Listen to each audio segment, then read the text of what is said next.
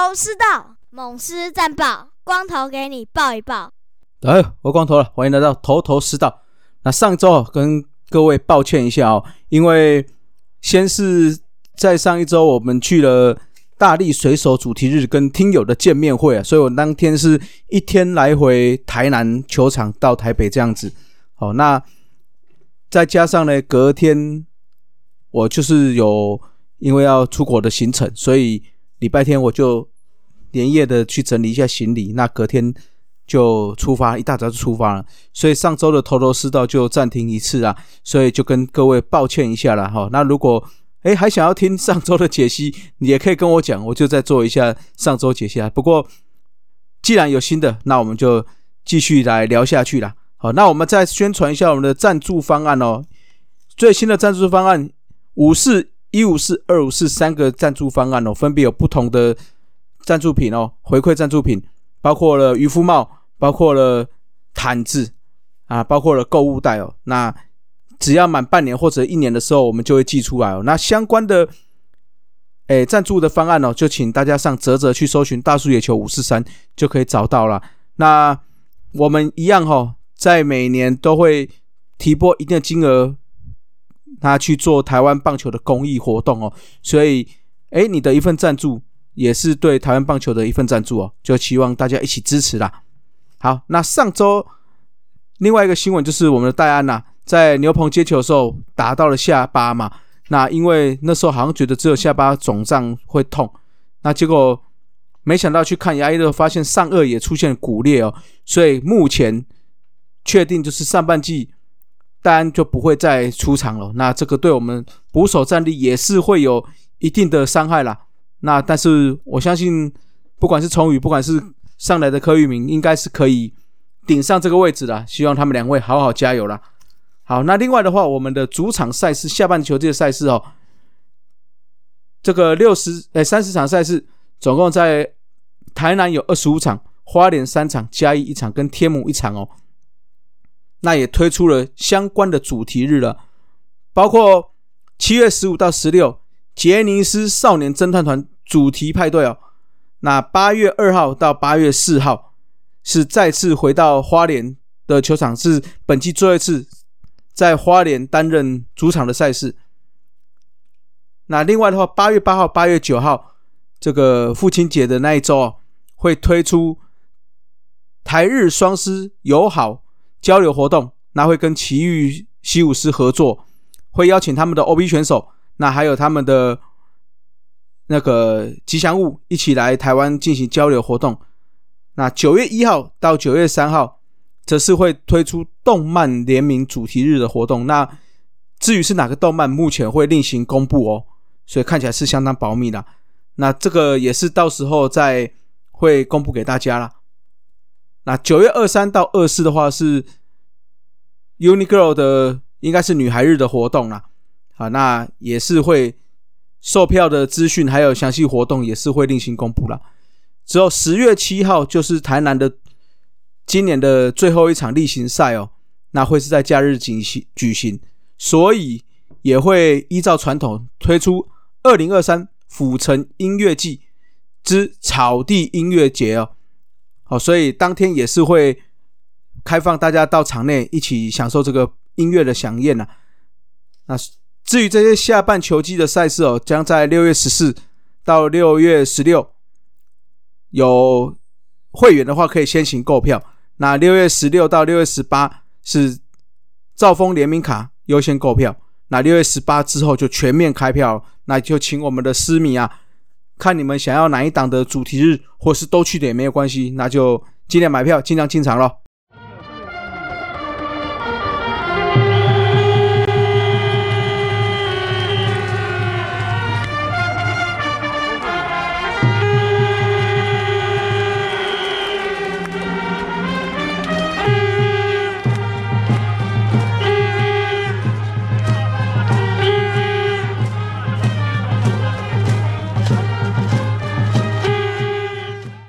好，来到了某市战报，我们的上半季已经要接近尾声了，大概还剩两周多，甚至三周的时间。那我们上周再次用出了四羊头的策略，但是成绩并不如预期哦，也没有拉开整个差距，也没有点燃魔术数字。那面对第一场比赛，面对兄弟象的新羊头金安，就有点点遭封锁啦。虽然我们罗王投出了优质先发哦，但是哎，我们是被玩疯哦，最后是输了比赛，一比零败北了。那我们今年被玩疯了五场比赛，有三场是罗大哥先发的哦，也就是说，罗王可能因为姓罗的关系哦，就被罗莉加入到问天群组哦。今年他问天的比例相当的高啊。那到了隔天对上了富邦哦，一样前段遭到封锁。那不过我们的胡大哥啊。在这一场前面虽然有一点点乱流，不过跟在上一周就是我没有录到这一周相比就不同了。上一周就是在前一周的时候啊被打爆嘛，那这周的话，诶可以把伤害控制的比较小一点。那虽然我们在打线最后还有找到一点点手感了，可惜最终还是以一分的落败啊。那接下来对上富邦两战就因为这个打线大爆发了，分别打下八分跟九分呢，也顺利拿下了比赛。那最后一场来到天母的比赛哦，布雷克面对魏权，那但是很明显哦，他的状态并不好，最后仅投了三点一局哦就退场了，最后就以落败收场了。上周我们就以二胜三负收局哦。那在乐天的持续因为失误啊，投手的战力的低迷之下，魏权也爬到了第二的位置。那接下来我们就要一场一场更稳健的拿下来，才有机会了。那另外的话，伤兵可能也要注意一下哦。包括我刚刚有提到的戴安上半季报销了，那再加上刘宇辰也是上半季报销嘛，那陈玉文的右肩有点紧绷，哎，右右胸有点紧绷，可能还要再观察一下。所以我们看起来千万不可以再有一些这些伤兵的产生哦，这样的话会比较伤啊。啊，那上周的比赛虽然前两站我们打线打起不佳，不过后三站的一个。好表现呐，也让整个打击三围成为五队最佳的三乘零九打击率、点三七八上垒率跟点三九四的长打率，好都算是平均之上了。那上周有几个还算不错的球员哦，像是在更前一周，就是我录音的那一周说的林奕泉打的不好，但这两周看起来都表现不错哦。哦，那缴出了三乘一的打击率。点三五三的上率跟点三七五的长打率，那安可的话是在最后一场面对魏权的时候，单场五支四嘛，外加双响炮成绩，那单周的打击率的三尾来到了四乘五的打击率，点四五零上雷率跟点八五零的长打率哦，那也是本季首位全垒打突破双位数的球员啊。不过啊，我们这里就直接来出个狮头开胃小冷盘了。本季他已经林安可达到十轰了吗？但是他却成为了十轰达成十轰打点数第三少的选手。那大家猜猜看，打到十轰的时候，前两名的打点数最少的前两名是哪两位？哦，等一下我们在节目最后公布哦。好，那继续我们来聊一下。崇宇啦，那崇宇因为戴安的上半季脱离阵线嘛，所以崇宇要扛下的主战的位置，打击我看目前是没什么问题的。那守备的话就要加强哦，尤其是你看那天在跟布雷克搭配的时候，因为平常布雷克搭配的应该是戴安呐，那戴安跟布雷克也多次表示说他们两个算是蛮有默契的，所以一些配球上啊，一些想法上可能会比较契合，所以。或许布雷克那一天除了自己本身状况不好，那这样下雨之外，或许跟崇宇的搭配也不是这么习惯的关系哦。你看，像一些控球上不是那么精准，或者一些摇头，甚至出现了四次的爆头哦，所以这个可能在崇宇搭配的部分可能要再加强了。好，那再来的话就是我们的靖凯了，村长哦。上周虽然打击率有突破三成。但是手背好像似乎是因为身体有点，是不是因为有点疲累？上周一共就出现了本季单周出现最多的四次失误哦，那而且周日单场出现两次哦，这个或许是个小小的警讯啊，所以要再注意一下。那投手部分，除了在对位权那场状况比较多之外哦，其他都表现的还不错。那牛棚的话，十四点二局只有一分的自责分哦，所以看起来是还算不错哦。尤其我们又没有了陈运文嘛，那包包括刘宇成也伤退了，所以看起来这样的表现算是表现相当不错。那因为上周我刚刚有提到啦，这个局势的变动之后。魏权跟兄弟分别拔上第二跟第三哦，那乐天掉到第四了。我们跟魏权的胜差也只有二点五场哦。上周两胜三败，除了前面是打击比较低潮了，那最后一场布雷克自己爆炸之外，看起来决定胜负的还是在守备哦。这周我们刚刚有讲了，靖凯就有四次，全队八次的失误哦。那我们大家有看到吗？近期乐天。一路下探，有一大部分哦，是因为他们守备不佳，他们守备目前是六队哎五队里面最差的，所以减少失误，我觉得会是我们战机稳定的非常重要的重点了。好，那目前战机的话，我们在群组中，我们的不期不待是我兄弟哦，他有列出一些有一个剩下的场次的表，那我也稍微念一下给大家听。其实我们剩下十三场比赛，如果我们打的比五成还要差一点，譬如说拿下六胜七败的话，这个时候龙队要拿十二，在十二场里面拿下九胜才能封王。中英兄弟要十二场里面拿下十胜才能封王。乐天桃园要十三场里面要拿下十胜才能并列冠军。那另外富邦悍将要十二场全胜才能封王。所以目前看起来，只要我们能够维持在五成以上胜率。对于各队要拿下较多胜利的封王的几率，他们就会比较低啦。那我们再看一下各队剩下的比赛的对战，我们对上龙队两场，中英兄弟两场，乐天桃园五场，富邦悍将四场。那其中我们对上中英兄弟五胜八败，是今年目前为止对战成绩最差的。那也还好，只有两场而已。那跟我们差距比较近的魏全龙，二点五场的魏全龙也剩两场，但是我们对战有对战优势，是八胜四败一和。那对战比较多的，对上乐天的话是七胜三败哦，那有五场的比赛，所以乐天的话这几场比赛可能还是要稍微把握了。那另外的话，对上富邦像今年我们打的比较没有那么顺手哦，拿下了六胜五败，刚好过五成的胜率。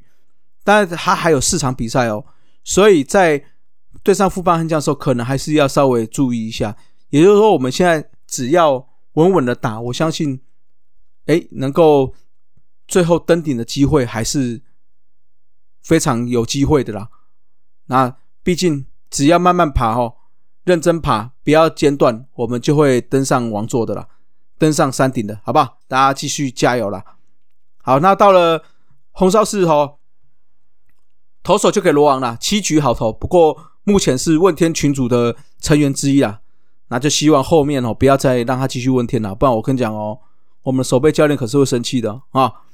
好，那打者的话给安可啊，安可的话是 OPS 到达一点三零零，是全队最高的。那目前也是双位数的全垒打占据全垒打王。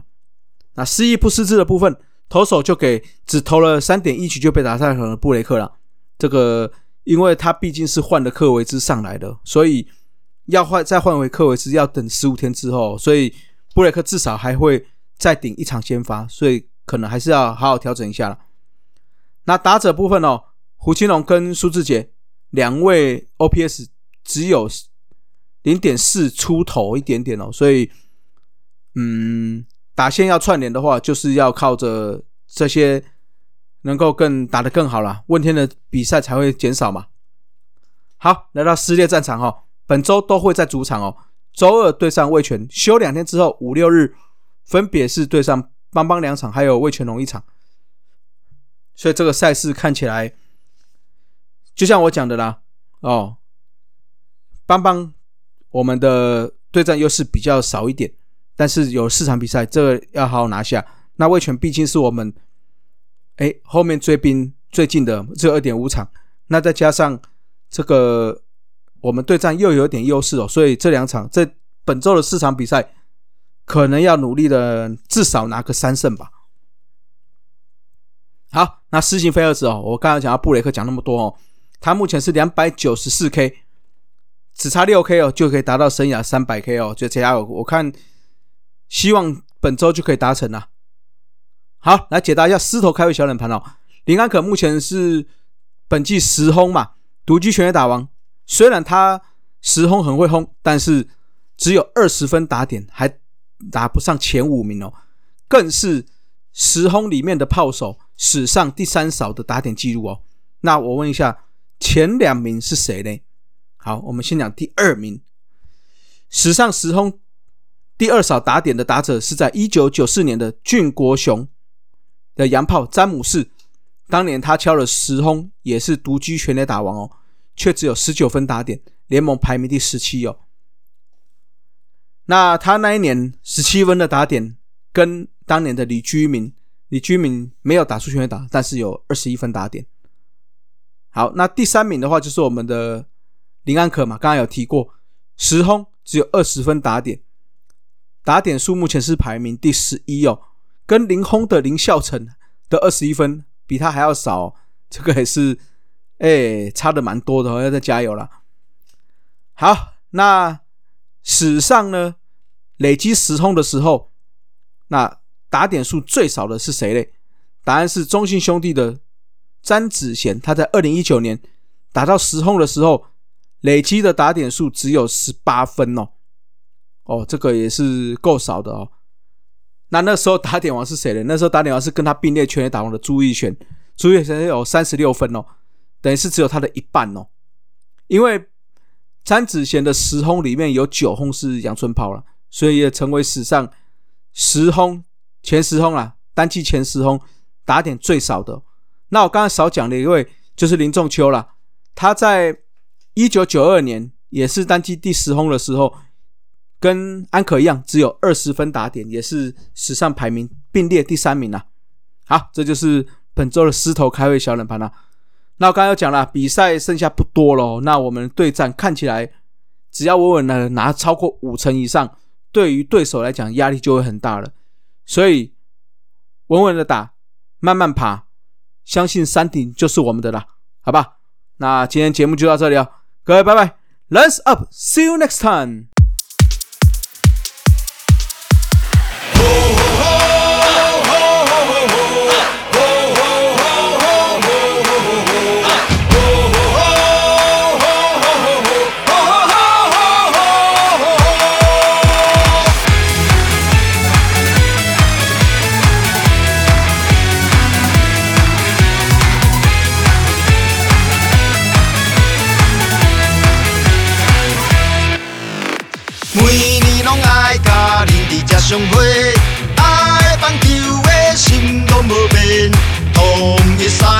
用冠军的梦